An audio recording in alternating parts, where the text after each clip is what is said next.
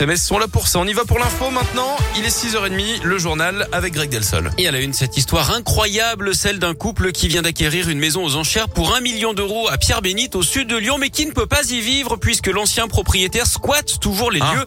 Le couple se retrouve obligé de rembourser 4000 euros de prêt tous les mois sans pouvoir habiter dans son logement d'après France 3. Des démarches ont été entreprises pour expulser celui qui squatte depuis le mois d'août.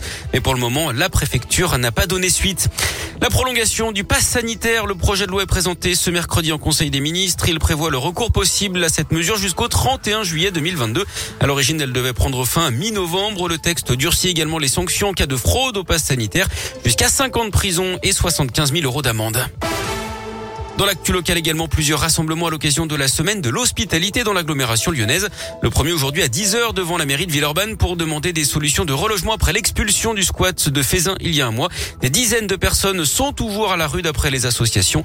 Et puis à 17h30, ce rassemblement place de la Comédie à Lyon pour alerter sur les situations d'urgence. 72 enfants scolarisés dormiraient à la rue avec leur famille. 40 mineurs isolés vivraient dans un squat sans chauffage ni électricité. Une vingtaine d'autres camperaient directement dans la rue.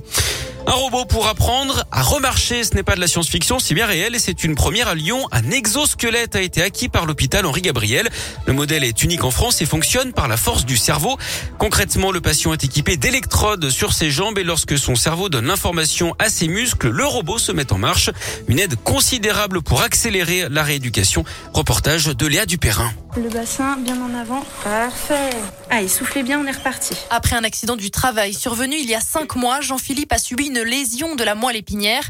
Il n'a retrouvé que l'usage de son bras droit, mais parvient grâce à l'exosquelette à remarcher à son rythme. C'est un peu machinal au début et ensuite euh, inconsciemment on l'enregistre en redécortiquant un peu les pas. Se voir marcher, parce que des fois on faisait des vidéos, ouais ça fait plaisir, ouais. ça fait du bien au moral et euh, on se dit que voilà c'est que le début et ça va encore s'améliorer. Et les progrès sont là, se réjouit Mélanie, kinésithérapeute formée à l'utilisation du robot. Tout à l'heure, il a pu se mettre debout tout seul. Et ça, déjà, c'est un progrès qui l'aidera pour toutes ses tâches, pour sortir du lit, pour euh, accompagner euh, sa famille ou pour pouvoir aller s'asseoir autour d'une table le week-end ou des choses qui semblent simples pour nous, mais qui sont essentielles pour leur vie. L'hôpital espère acquérir d'autres exosquelettes pour correspondre aux différentes morphologies des patients. Et peut-être un jour un exosquelette pour la rééducation des bras. Les recherches sont menées en ce moment par l'entreprise japonaise qui a fourni ce premier robot.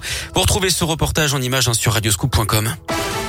Le sport, le basket et l'exploit de l'Asvel en Euroleague. Les Villeurbanais ont renversé la vapeur face aux Turcs de l'EFS Istanbul, champion d'Europe en titre.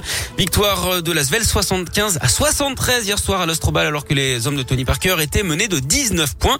Et puis du foot avec les qualifications à l'Euro Espoir, victoire des Bleuets 3-0 hier soir en Serbie avec un but du jeune lyonnais Ryan Cherki et puis les qualifications mondiales ont joué hier dans le groupe des Bleus. La Finlande est allée gagner 2-0 au Kazakhstan, match nul entre l'Ukraine et la Bosnie à partout. La France qui a 3 points d'avance sur l'Ukraine avec un match en moins.